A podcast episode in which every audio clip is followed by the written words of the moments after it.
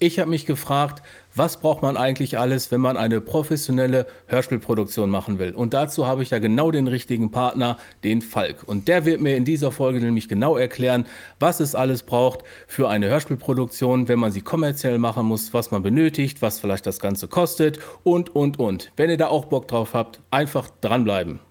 Und Intro. Ohrenbrecher, die Hörspielmacher. Der Hörspiel-Podcast von Falk und Daniel.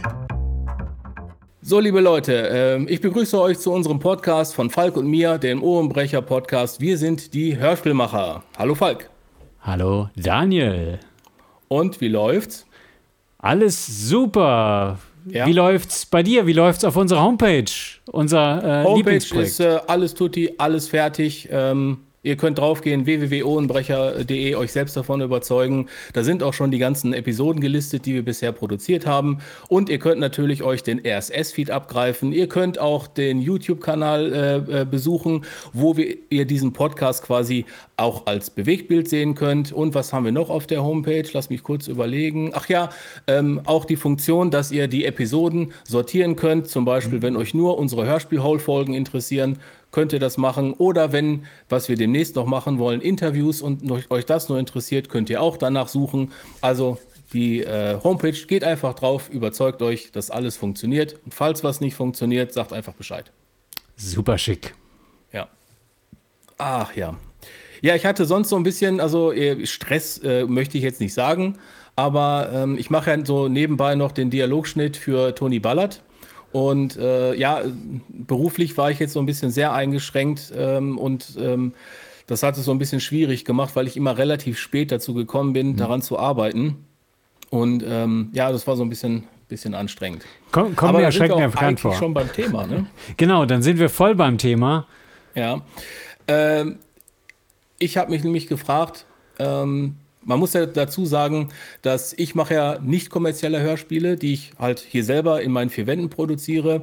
Und du machst ja eigentlich kommerzielle Hörspiele und Hörbücher. Ne? Kann man ja so sagen, oder nicht? Kann, kann man so sagen, ja. Ja, kann man so sagen, genau.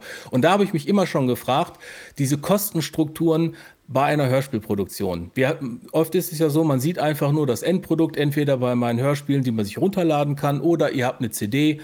Ähm, irgendwie im Hörspielregal stehen und man sagt sich, ja, die steht da eben, da habe ich jetzt keine Ahnung, zwischen 8 und 10 Euro bezahlt und äh, ja, aber trotzdem muss die ja produziert werden. Ne? Mhm. Es, es braucht äh, eine Cast, äh, man muss Technik haben, man muss Software haben, man muss die, die Möglichkeit haben aufzunehmen, äh, äh Autoren haben und, und, und.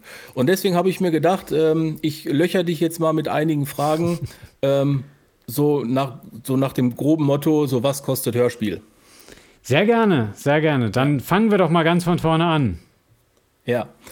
Ähm, so generell, was ist denn so der erste Kostenfaktor, den du sagen würdest, wenn du beim Hörspiel produzieren bist? Was wäre für dich so die ersten Kostenstelle, wo du sagst, das muss gedeckt sein? Also, das hängt ein bisschen davon ab, was für ein Hörspiel man machen will, weil wenn man zum Beispiel irgendein Hörspiel machen will zu einem Buch oder einer Geschichte, die es schon gibt, dann ist das Erste, was du brauchst, die Lizenz. Also die Rechte mhm. am entsprechenden Stoff, damit du daraus ein Hörspiel adaptieren kannst. Wenn du sagst, mhm. ich habe da schon die perfekte Idee, dann wäre das natürlich dann gleich das Skript, beziehungsweise überhaupt erstmal den, den Rahmen, den du dann ja brauchst. Mhm. Das heißt also Lizenz, das ist so die erste Kostenstelle, wenn man mhm. sagt, man muss einmal recherchieren, wer hat gerade die Rechte an ja. dem Buch zum Beispiel oder auch an, es gibt ja auch andere Geschichten. Äh, ich, es sei denn, man macht jetzt äh, das ist ja der Grund, warum es gerade so viele H.G. Mhm. Wells-Geschichten äh, gibt, weil die sind gemeinfrei geworden und äh, ist ja auch schon ein bisschen länger her. Und ähm, da geht's ja, da braucht man ja keine Lizenz. Da kann man sich die Geschichten ja einfach, die Originalgeschichten nehmen und auch nach Belieben adaptieren. Das wäre jetzt bei einem, ich sag mal, du machst jetzt einen, einen Roman oder ein, aus, aus, aus einem Roman ein Hörspiel, wäre das jetzt nicht so. Das heißt, da müsste man jetzt zu dem Autoren hingehen oder ich müsste zu dem Verlag hingehen. Genau. Also wie, wie, wie läuft das? Das ist eben äh, so das spannende Thema, dann rausfinden, ah, hast du schon völlig richtig gesagt, wo liegen die Rechte? Das ist nämlich sehr, sehr unterschiedlich, weil manchmal ist es der Autor selber, manchmal hat er aber auch einen Agenten dazwischen geschaltet, manchmal ist es der Verlag, weil der Autor bestimmte Rechte eben mit seinem äh, äh Verlagsvertrag gleich mit überschrieben hat. Zum Beispiel die äh, Dramatisierungsrechte. Äh, ähm, bei einigen Produktionen ist es ja so, dass die äh, Verfilmungsrechte und die Hörspielrechte quasi zusammen äh, sind und die sind gar nicht trennbar, weswegen es zum Beispiel ja auch keine Harry Potter Hörspiele gibt, sondern nur Hörbücher, weil mhm. das ansonsten Warner natürlich da die Zustimmung geben müsste mit den Filmen. Gut, aber generell wäre es ja möglich, weil man könnte ja anfragen und sagen, ich habe da Bock drauf, ich möchte das machen. Ähm, hast du denn schon mal einen, ich sag mal, einen Fremdroman ähm, als, als Hörspielversion adaptiert oder ein Hörbuch gemacht oder hast du immer nur deine eigenen äh, Geschichten gemacht? In der Tat habe ich äh, ähm, meine eigenen Geschichten gemacht, beziehungsweise einmal habe ich die Geschichte eines mir bekannten Autoren äh, gemacht. Da habe ich ihn gleich für das Skript mit engagiert. Das war Narbenhaut. Ähm, mhm. Das Fantasy-Hörspiel, das war der Dane Rahlmeier, der die Idee hatte, aber auch gleichzeitig das Skript geschrieben hat. Ja. Und ansonsten habe ich es meistens selber gemacht, weil das nämlich ein nicht ganz unwesentlicher Kostenfaktor ist, weil die wollen das Geld vorher sehen. Das heißt, bevor die Produktion mhm. da ist, bevor ja. überhaupt du irgendwas gemacht hast. Das heißt, es ist erstmal ein Investment. Ich habe das, es gibt eine Geschichte, die ich wahnsinnig gerne adaptiert hätte, aber da haben mich die Kollegen von den Ohrenkneifern äh, überholt. Das war ähm, der letzte Tag der Schöpfung. Wirklich ja, großartiges ja, äh, Endzeit-Hörspiel.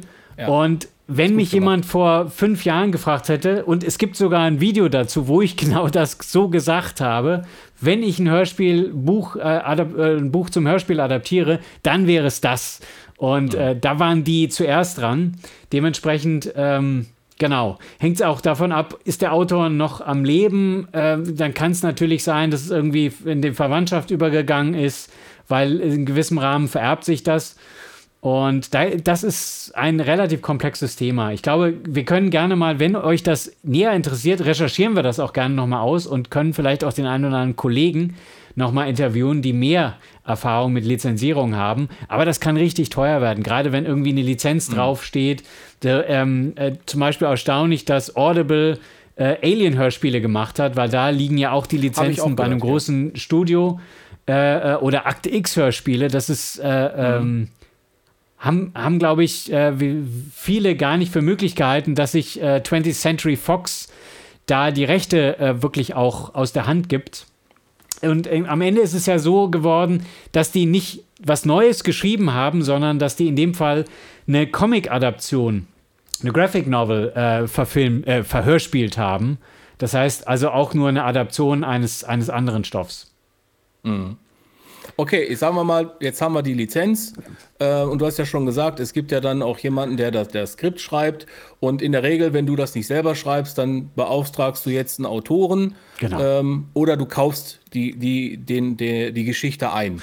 So. Das ist auch möglich, genau. Genau. genau. So, das heißt, man hätte jetzt zum Beispiel die Kostenfaktor Lizenz und das Skript. Das würde ich jetzt mal so grob sagen, das ist ja die Basis von, von jedem Film, jedem Hörspiel, jedem Hörbuch. Ne? Korrekt, so. korrekt. Genau. So, und jetzt geht es ja los. Ähm, man möchte jetzt anfangen zu produzieren. Was wäre da jetzt der erste Schritt, wo du sagst, okay, ich habe jetzt ähm, alle Rechte eingekauft, äh, ich darf das machen und jetzt habe ich auch das Skript. Das heißt, du, die Idee ist natürlich auch schon da. Hm. Was ist jetzt der nächste Schritt? Was würdest du als nächstes machen? Beim Skript vielleicht noch der Hinweis, es gibt noch das Lektorat. Bei guten Produktionen hat man noch ein Lektorat mhm. über das Skript, okay, ja. weil es super wichtig ist, dass man noch ein neutrales Auge und idealerweise auch ein erfahrenes Auge über das Skript lesen lässt, der dann nochmal sagt, okay, das ist gut, das ist nicht gut. Nee, da haben wir noch einen Logikfehler drin, denn äh, ähm, abgesehen davon, dass man natürlich ein fertiges Skript kaufen kann, äh, ist das natürlich auch beim Schreiben super wichtig. Auch beim Schreiben von Büchern, da nochmal jemanden drüber zu haben, der äh, Lektorat und teilweise da auch noch Korrektorat, also Rechtschreibung auch noch und Grammatik überprüft. Und ähm, auch das sollte man mit in die Kosten einbeziehen lassen. Also, wie also, beim Roman, dass wenn der, der hm. äh, äh, Autor oder Autorin äh, fertig ist, dann genau. geht nochmal äh, ins Korrektorat oder ins Lektorat, die dann wirklich nochmal sagen, okay, jetzt haben wir alles überprüft. Okay, genau. haben wir das auch noch mit drin, zusätzlich nochmal eventuell jemand, der äh, das Ganze nochmal auf Herz und Nieren überprüft. Ähm, aber dann, was kommt dann als nächstes? Dann kommt als nächstes natürlich das Casting. Ich muss mir überlegen, ähm, wer übernimmt welche Rolle, wie viele Rollen gibt es. Das Ganze muss man natürlich ein bisschen planen und ein bisschen vorbereiten, weil äh, je nachdem, wie viele Rollen das sind, muss man da natürlich auch einiges an, an Vorbereitung reinstecken. Und das ist dann auch wichtig, wenn man die Produktion vorbereitet. Beispielsweise, äh, ähm, gut, gehen wir es äh, sukzessive durch. Also wen möchte ich denn gerne als Stimme haben? Äh, dann ist natürlich die Frage, hat der Zeit? Äh, da muss man natürlich über das Budget sprechen, weil äh, Sprecher sprechen wahnsinnig gerne, aber brauchen auch Butter auf dem Brot. Aber ich meine, ich, ich habe ja jetzt schon gehört, wenn man jetzt so eine Cast also hm. zusammenstellt. Es gibt ja, ja einfach so, ähm, das werde ich häufig gefragt, dass man beim Schreiben die Stimme schon so im Kopf hat. Und ich sage, ja, ja, klar, habe ich die schon im Kopf. Aber ich besetze jetzt meine Stimmen natürlich jetzt nicht hier, äh, keine Ahnung, äh, mit, mit äh, Dietmar Wunder oder sonst wen, sondern ich versuche ja das mit Leuten zu machen, die A, Bock darauf haben und das natürlich kostenlos machen, weil das ganze Ohren-Kino-Projekt äh, kostenlos ist. So, ähm, ist denn bei dir dann schon die erste Entscheidung, passt der äh, die Cast, also dass du sagen kannst, passt äh, die Sprecherin oder der Sprecher ins Budget? Also ist das für dich dann schon der Punkt, wo du sagst, okay, hier fängt schon, hier ist der nächste Kostenpunkt, den ich, den ich beachten muss? Ähm, also wo in, du auch Abstriche machen müsstest? Äh, in der Tat.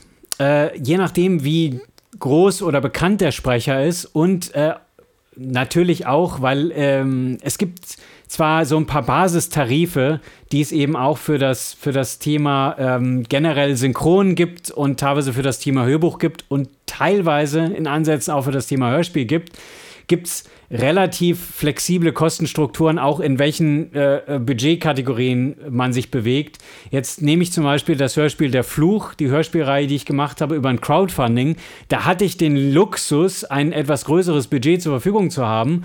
Und da konnte ich auch diverse Synchronleute auch schon gleich im Hinterkopf haben, wo ich mir gesagt habe, okay, die frage ich doch mal an. Und da gab es dann auch wirklich schon den Maß, wo ich auch ein paar bekanntere Stimmen schon im Hinterkopf hatte, die ich gerne gehabt hätte. Habe die angefragt und bis auf eine oder zwei habe ich die auch äh, äh, am Ende sogar bekommen. Mhm, okay. Ist dann sehr ins Budget darfst gegangen. Du, darfst du verraten, was, was, ich sag mal, was so ein, so ein, so ein von-bis-Range, äh, äh, was das so kostet, wenn man sagt, man hat jetzt eine, eine bekannte Stimme? Das ohne hängt, jetzt sagen zu müssen, wer das ist. Das hängt extrem, also das kann man pauschal nicht sagen, weil es hängt äh, davon ab, wie viel Aufwand dahinter steckt. Also so eine Rolle äh, ähm, das ist vielleicht in der Vorbereitung auch noch wichtig. Wenn ich ins Casting reingehe, dann muss ich natürlich gucken, wie viele Takes, also wie viele Absätze ja, ja. und Passagen der jeweilige Sprecher hat. Wenn ich jetzt zum Beispiel ein Hörspiel habe, das ist so eine Stunde Hörspiel, hat ja gerne um die 250 bis 300 äh, Takes, je nachdem, give or take, hängt immer so ein bisschen von der Produktion ab.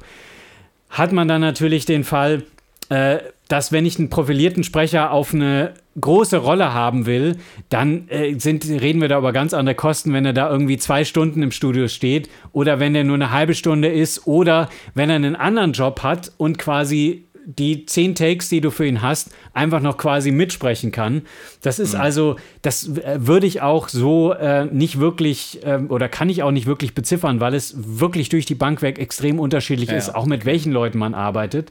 Dann gibt es Leute, die sehr, äh, ähm, ist leider, leider nicht mehr am, am Leben und unter uns, aber der Helmut Kraus zum Beispiel war mhm. ein großartiger, ein sehr bekannter, der, der Nachbar Paschulka aus dem, aus dem Löwenzahn, der hat aber auch super viel Synchron gemacht. Ähm, und der hat sehr viel Hörspiel gemacht und der war zum Beispiel einer, der auch gerne Neuhörspiel-Einsteiger unterstützt hat und da auch gerne mal einen deutlich günstigeren Preis gemacht hat dafür, dass er eben in der Produktion zu tun hat, einfach nur um ein äh, ähm, neues äh, äh, kleines Hörspiellabel auch mal zu unterstützen. Und bei mhm. größeren mhm. Labels hast du teilweise auch, ähm, und das vielleicht auch dazu, die gehen teilweise sogar so weit, gar nicht einzelne Rollen auf bestimmte Sprecher zu casten, sondern da geht es darum, dass die wirklich sammeln. die haben dann 20 Hörspielskripte und da ist es dann so, dass sie Sprecher XYZ im, im Studio haben und der spricht dann halt irgendwie ja, für ja, fünf ja, verschiedene Hörspiele ein und dadurch wird es dann kostentechnisch auch wieder ein bisschen entspannter auf der Einzelproduktion. Also das sind alles Sachen, die mit reinspielen. Habe ich eine Einzel... Ja. ja, sag bitte. Aber habe ich eine Einzel, ein Einzelhörspiel, was ich mache, und in meinem Fall sind es auch wirklich meistens Einzelhörspiele, oder kann ich gleich irgendwie fünf, sechs Hörspiele aufnehmen, dann lohnt sich das auch gleich. Mit Studio ja. und Tontechniker Klar. kommt ja auch noch mit dazu. Ja, kommen also wir gleich ich, dazu. Genau, ich habe ich hab, ähm, das, ähm, also ich mache ab und an ja auch äh, ähm, also kommerzielle. Hm ähm, Hörspielvertonungen, die ich allerdings nicht über mein Ohrenkino mache, sondern das sind ja, wenn ihr mir folgt, wisst ihr ja, wer das ist. Und ähm, da höre ich ja manchmal auch, wenn die zum Beispiel ähm, für eine bestimmte Serie was sprechen, aber dann mhm. ist ein Teil der nächsten Folge schon mit drin. Ja. Dass man sieht, äh, beim ersten Mal habe ich mal gedacht, das steht gar nicht im Skript und dann habe ich irgendwann gedacht, ach so, das ist halt für den nächsten Teil schon. Das haben sie halt dann nur halt nicht, nicht geschnitten oder vergessen rauszunehmen. Ähm, oder dass die halt sammeln, dass die wirklich sagen, also um Kosten zu sparen und zu sagen, pass mal auf, jetzt haben wir euch alle hier im Studio. Ähm, macht ja auch Sinn, dass man sagt, man hat so eine, so eine Produktionszeit. Man sagt, man hat eine Woche Produktion. Mhm. Äh, zu den Kosten kommen wir ja gleich noch. Man hat Studio, man hat einen Toningenieur oder sonst wen. Und dann hat man alle in einer Woche und die machen dann vier, fünf Hörspiele hintereinander weg. Ja. Macht ja auch Sinn. Genau. Und, und also, das, äh, ja. das heißt, wir haben ja jetzt ähm, gesagt, wir haben dann die, äh, die Cast ausgewählt, wir haben das Budget für die Cast festgelegt und dann muss man halt schauen, was passt da rein, was passt da nicht rein. Und äh, würdest du sagen, dass die äh, Kosten für die Cast so, ähm, ich sag mal so, der, der, äh, der Haupt, also da, dass die Hauptlast der, des Budgets quasi in der, in der Cast liegt oder kommt da noch mehr, was das beeinflusst oder äh, wie würdest du das einschätzen? Ähm, das hängt natürlich von vielen Sachen ab, ähm, weil zum Beispiel auch das Thema Werbung kann sehr, sehr schnell auch gerne ins Geld gehen, wenn man irgendwas Besonderes für eine Produktion macht. Wenn man sagt, okay, ähm, ich, ein Beispiel, das ich zum Beispiel nennen kann für Narbenhaut, wenn ihr das ins Booklet reinguckt oder in, in euch die Videovariante anguckt, dann ist ein Comic davor. Äh, der ist auf Video sogar animiert und das musste ja auch jemand zeichnen. Das ist quasi die ersten zehn Minuten aus dem Hörspiel haben wir dafür illustrieren lassen.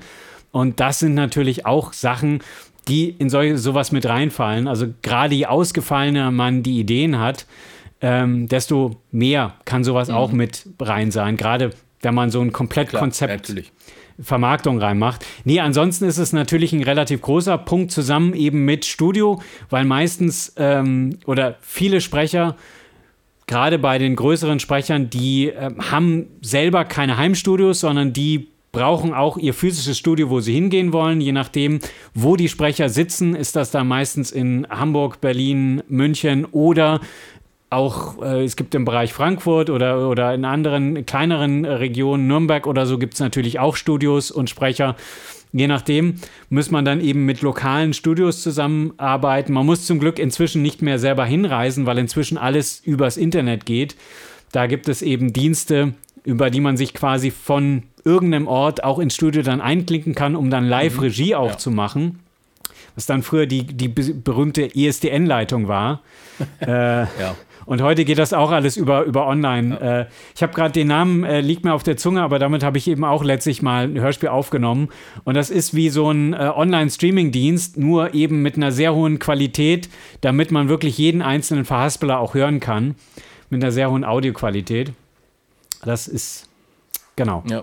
Weil dieses dezentrale Arbeiten ist ja, abgesehen davon, dass es modern ist, aber mhm. zur Zeit der Pandemie war das ja auch das einzige Mittel. Ne? Richtig, Dass richtig. Man, ich meine, ich habe äh, teilweise so auch schon aufgenommen, da haben wir, äh, das habe ich mit dem Frank Keiler, mhm. der hat gesprochen, den Richard bei Motorum Kibus und ja. da haben wir das auch so gemacht, ich habe mich bei ihm eingeloggt über Skype und er hat dann, ich habe also die Regie gemacht ähm, und er hat dann äh, quasi aufgenommen, das war eigentlich ganz gut und das würde ich wahrscheinlich bei der Staffel 2, die ich jetzt äh, demnächst, was heißt demnächst, also die ich auch noch produzieren werde, werden wir das wahrscheinlich auch so machen. Ne? Mhm.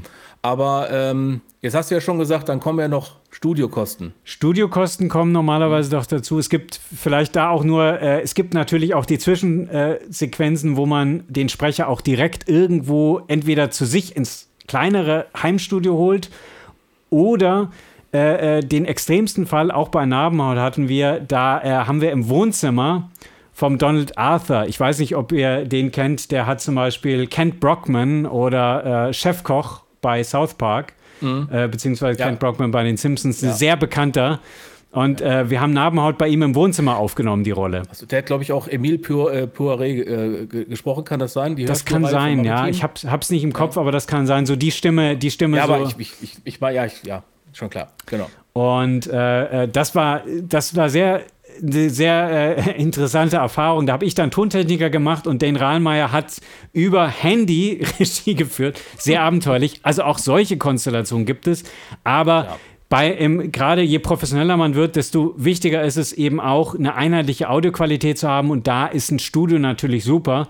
Vor allem, wenn man auch ein Studio hat, also gar nicht irgendwie zehn verschiedene weil jedes Mikrofon klingt ein bisschen anders, jede Aufnahmesituation, jedes Equipment klingt ein bisschen anders. Also je äh, äh, klarer und einfacher das ist, desto besser. Ist inzwischen nicht mehr ganz so das große Problem, aber das war früher auch nämlich mal eins, weil mhm. jede Aufnahme, jedes Studio hatte dann so ein bisschen seine eigenen Standards ein bisschen.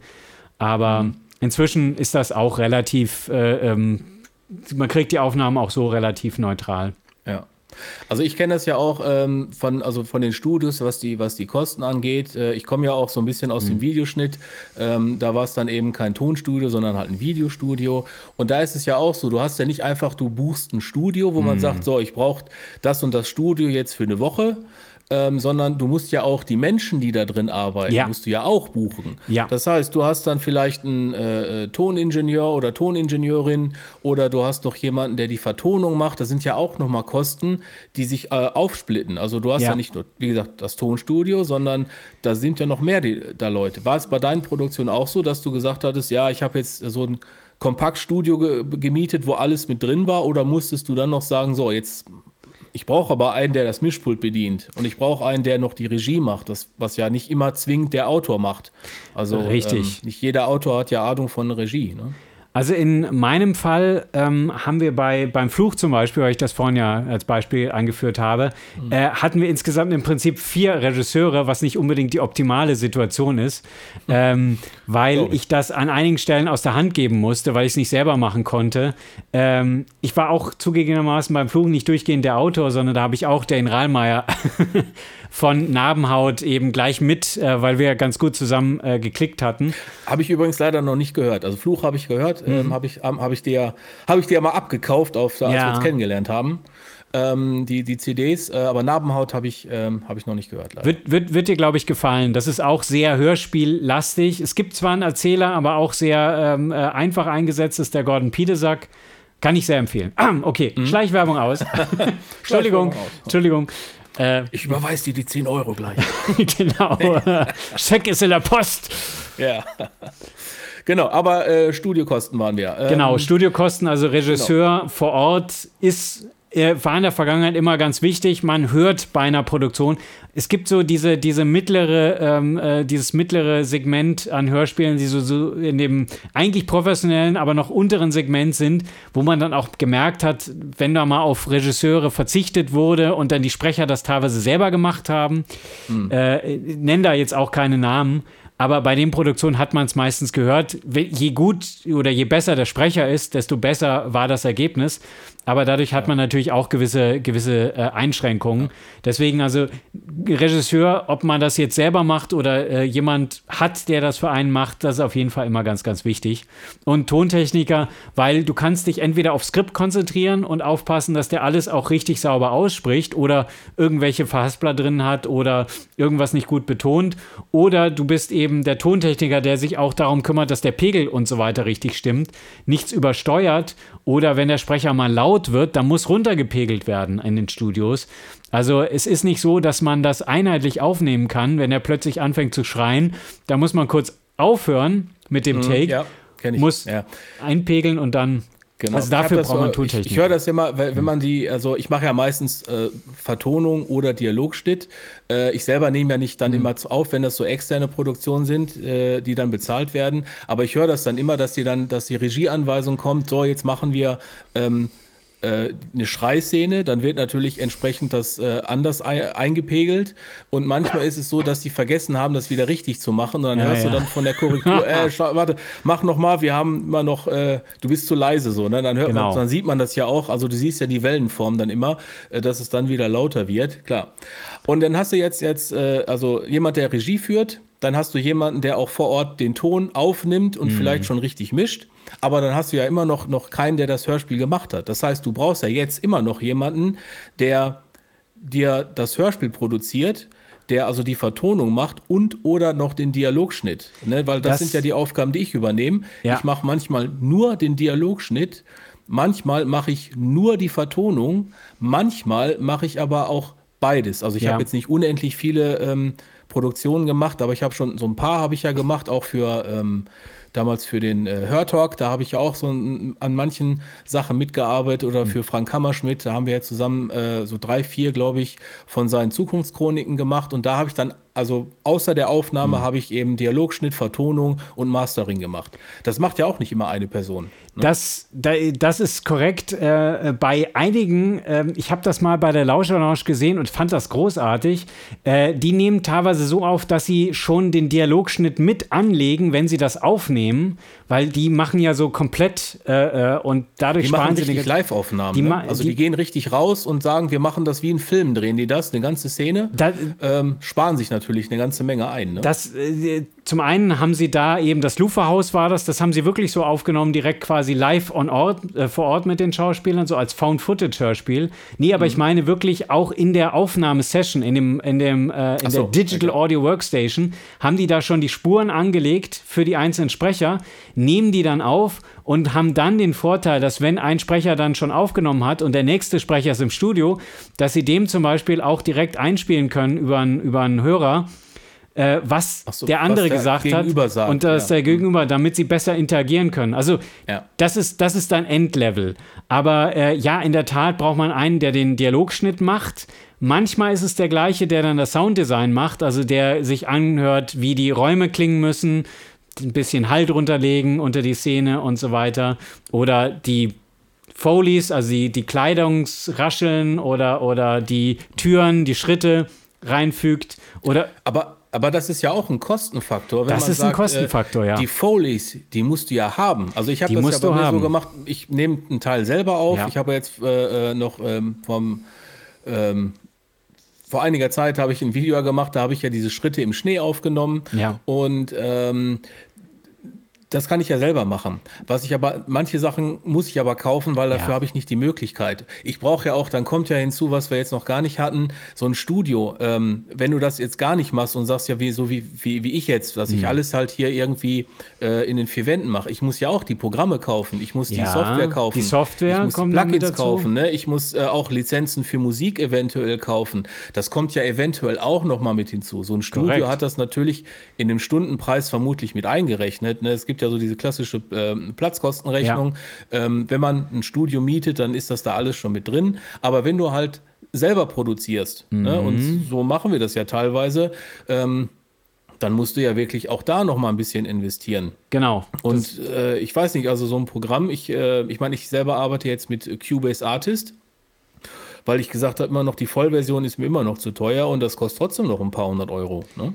Ähm, definitiv. Es gibt Einsteigerprogramme, äh, die, mit denen kann man eine ganze Menge schon machen.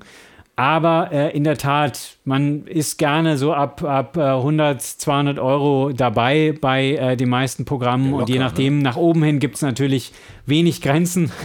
Ja, da kann man auch ein paar tausend Euro los. Wenn man dann zum Beispiel so zusätzliche Sachen wie Surround Sound für Kinosound, so Dolby Atmos oder so, dann ist man so eher in der 1000 Euro Region gerne unterwegs äh, je nachdem. Aber da gibt es unterschiedliche Programme, da können wir vielleicht mal an Anna reingehen. Nur, dass wir ein bisschen äh, auf ein bisschen ja, äh, wir haben jetzt Fokus gesagt, dass wir so Kostenstruktur. Genau, so ein bisschen die Kostenstruktur, ähm, aber das ist völlig richtig.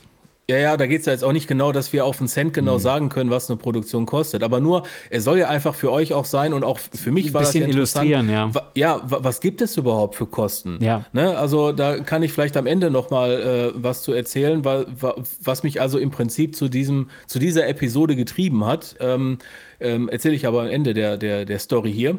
Aber jetzt machen wir erst noch mal weiter. Wir haben und ja jetzt gesagt, Geräuschemacher. Die ganz Geräusch, guten genau. Produktionen, Geräusche machen. die ganz edlen Produktionen, also ich arbeite auch mit sehr viel aus der Konserve oder nehme es selber auf, beispielsweise hier irgendwie über einen Gang laufen oder, also das Schneevideo habe ich auch gesehen, fand ich sehr schön.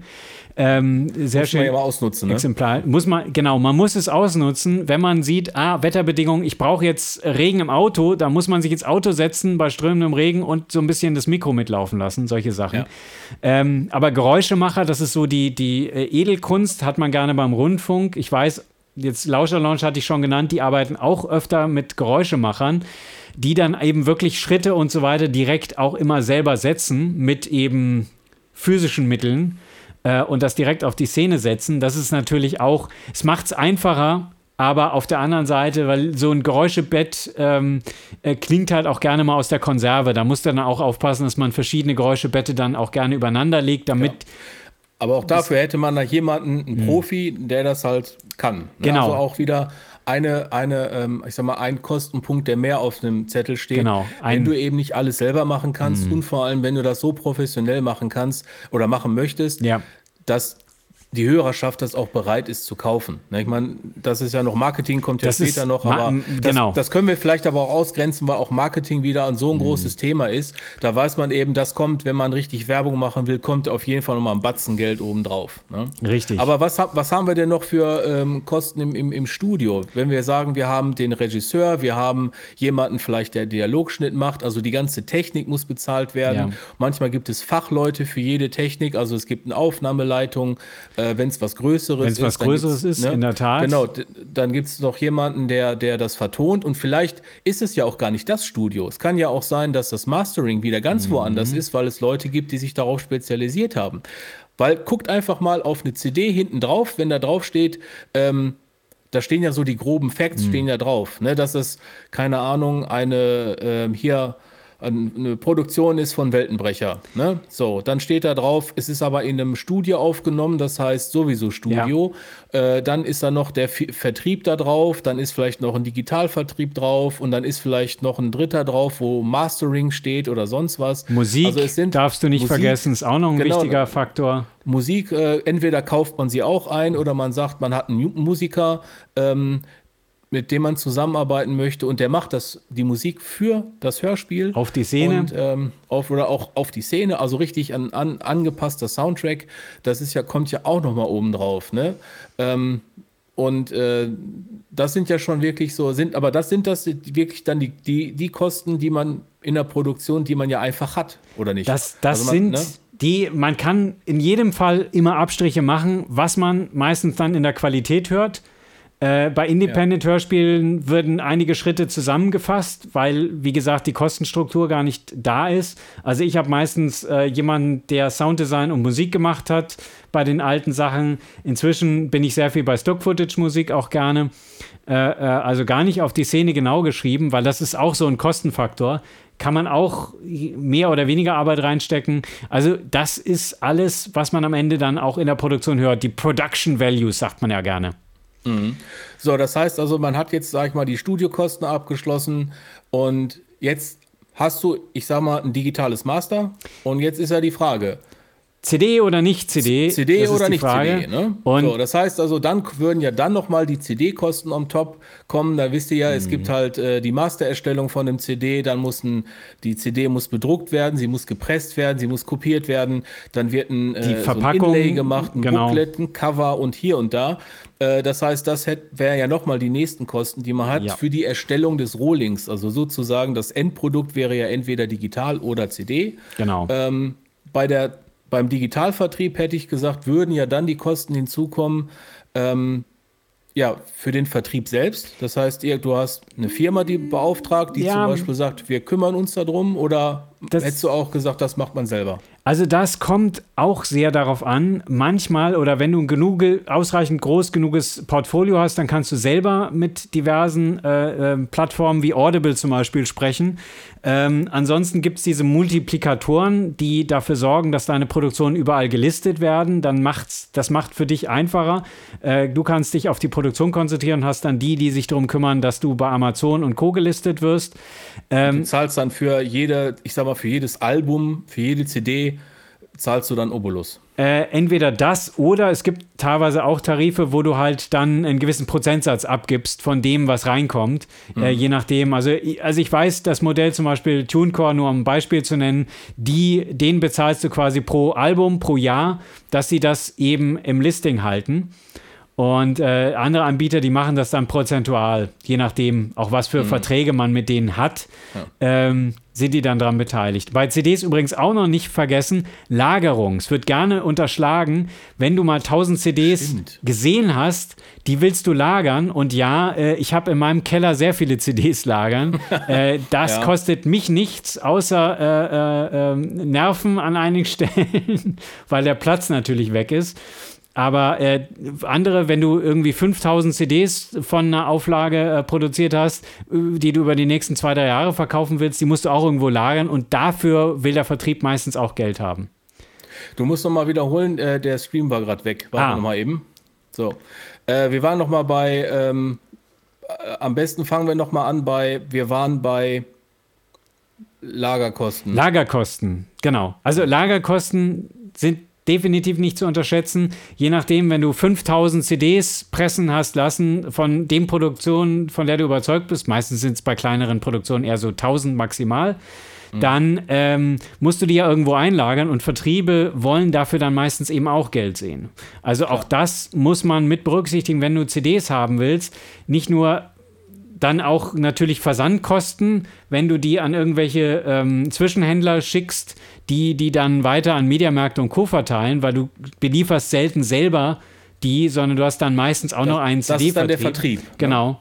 Ja. Mit dem hast du dann auch Austausch, das heißt, du hast auch Versandkosten, die da immer wieder entstehen, äh, weil du halt irgendwie mal eine Palette mit CDs äh, quer durch Deutschland karren musst, je nachdem, wo dein Vertrieb sitzt. Meiner zum Beispiel ähm, ist äh, ähm, äh, in Hamburg.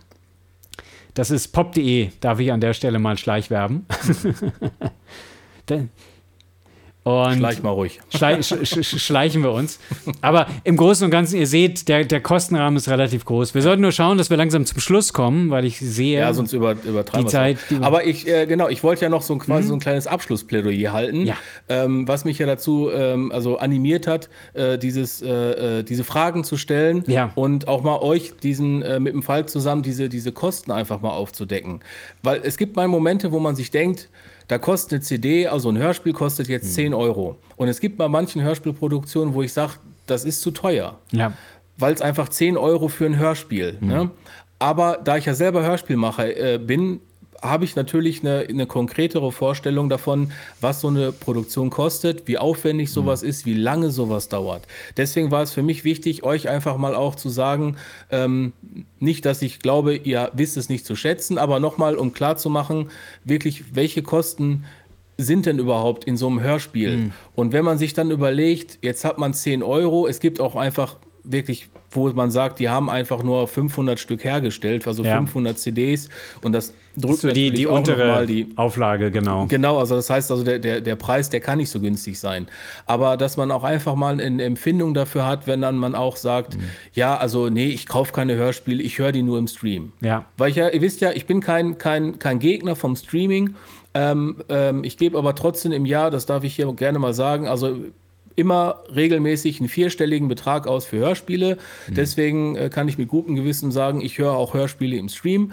Aber trotzdem ist es so, die Dinger, ähm, die haben einfach ein Wert, der bezahlt werden muss. Ja. So, und wenn das Ding nun mal jetzt einfach 10 Euro kostet, dann müsst ihr euch überlegen, was da alles reingeflossen ist. Wer da alles mit dran beteiligt ist, mhm. wer, äh, ähm, wie lange sowas gedauert hat. Und dann ist, ist die Frage, sind dann 10 Euro oder 8,90 Euro, ist ja auch so ein, gerne mal so ein Preis, was so ein, so ein Hörspiel halt kostet. Ähm, ist das jetzt wirklich so schlimm, dass ich dafür 8,90 Euro bezahlen muss? Ja.